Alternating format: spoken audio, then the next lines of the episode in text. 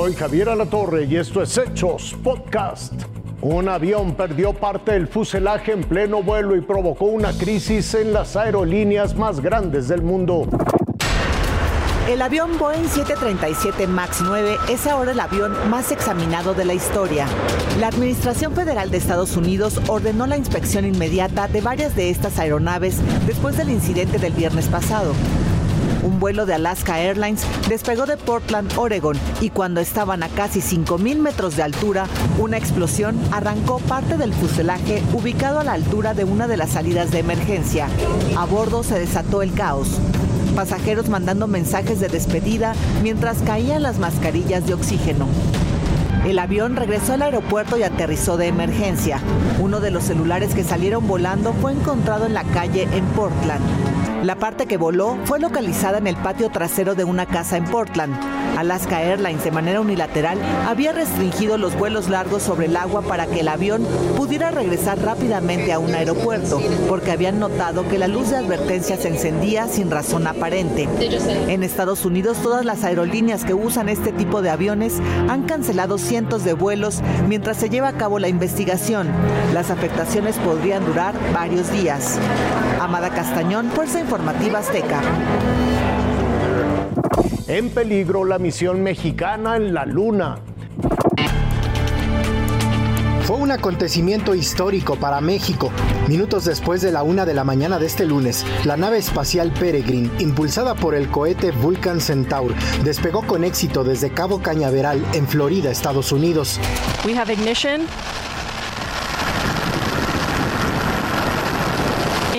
Liftoff of the first United Launch Alliance Vulcan rocket.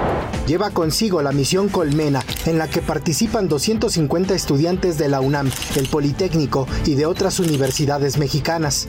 Este enjambre micro se llama Colmena porque son cinco, cada uno mide 12 centímetros y pesa 60 gramos, son chiquititos. Van a analizar el suelo lunar.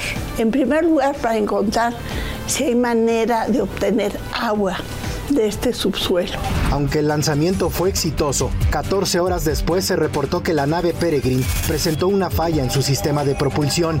Aparentemente hubo alguna dificultad técnica, espero que, se pueda reparar. Cada vez hay más maniobras para poder reparar detalles complejos en, los objetos que mandamos al espacio. La empresa asociada a la misión está trabajando para solucionar el problema y continuar su trayecto de 400 mil kilómetros a la Luna. Así que la misión Colmena sigue en pie. Si las fallas son reparadas, se prevé que el próximo 24 de febrero la nave Peregrine llegue a la Luna con la misión Colmena. Rubén Mendoza, Fuerza Informativa Azteca. Frutos rojos desplazan al agave en varios estados.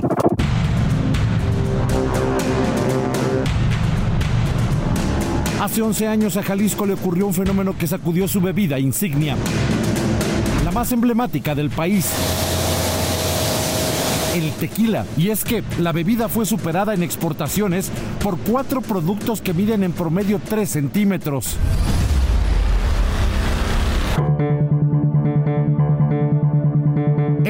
Jugosos y pequeños frutos llamados berries se volvieron imparables. Del 2012 al 2018 la producción pasó de 2.183 hectáreas de cultivos sembradas a 7.218. Prácticamente el paisaje agavero declarado Patrimonio de la Humanidad por la UNESCO en 2006 está quedando eclipsado por cientos de invernaderos donde crecen estos pequeños gigantes. Este dulce éxito de la frambuesa, el arándano, la fresa y la zarzamora comenzó por las propiedades antioxidantes que descubrieron a los frutos y la posterior inclusión a la dieta de los consumidores. Mercados, pues principalmente en todo el mundo hay ya exportación para las berries. Aquí creo que Jalisco es de los principales productores.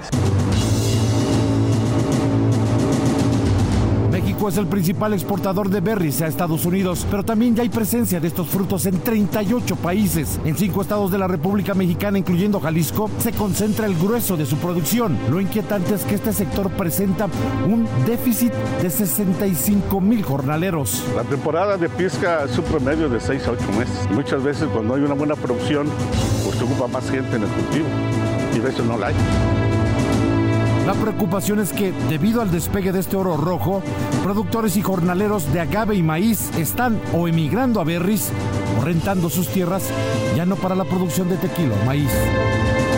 Edgar Galicia, Fuerza Informativa Azteca.